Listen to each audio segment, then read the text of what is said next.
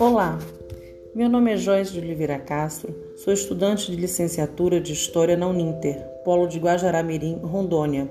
Meu R1 é 987225.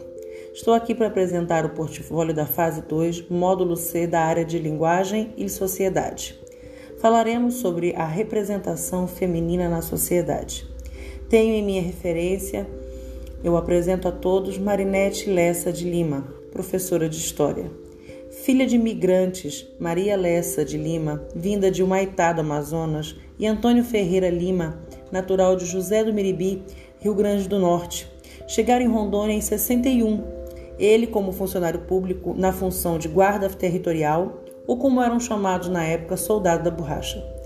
Nascida em 4 de dezembro de 1963 na cidade de Guajaramirim, Marinete Lessa de Lima teve uma infância de muito trabalho junto à sua mãe e irmãs que eram lavadeiras. Aluna dedicada e aplicada, terminou o ensino médio e magistério na Escola Estadual Paulo Saldanha em 1984. Ingressou como professora primária em 1985. Pela UNIR, Universidade Federal de Rondônia, entre 2000 e 2004, no programa PROCAP, que era o Programa de Capacitação Profissional, ela terminou a faculdade de História.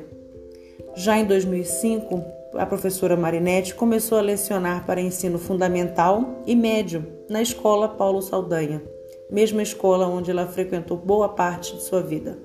Em 2019, ela se aposenta como professora ensinando não só história, mas ensinando vida a seus milhares de alunos no decorrer de 34 anos de profissão.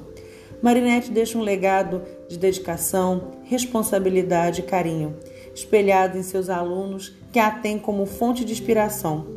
Casada com Jorge Marconi há mais de 35 anos, ele militar aposentado, com dois filhos e dois netos, Marinette constituiu família e vive na mesma casa desde que se casou no bairro Caetano. Inspiração essa levada por seu filho, Marconi Lessa Ferreira, hoje também professor da rede estadual na nossa querida Guajaramirim.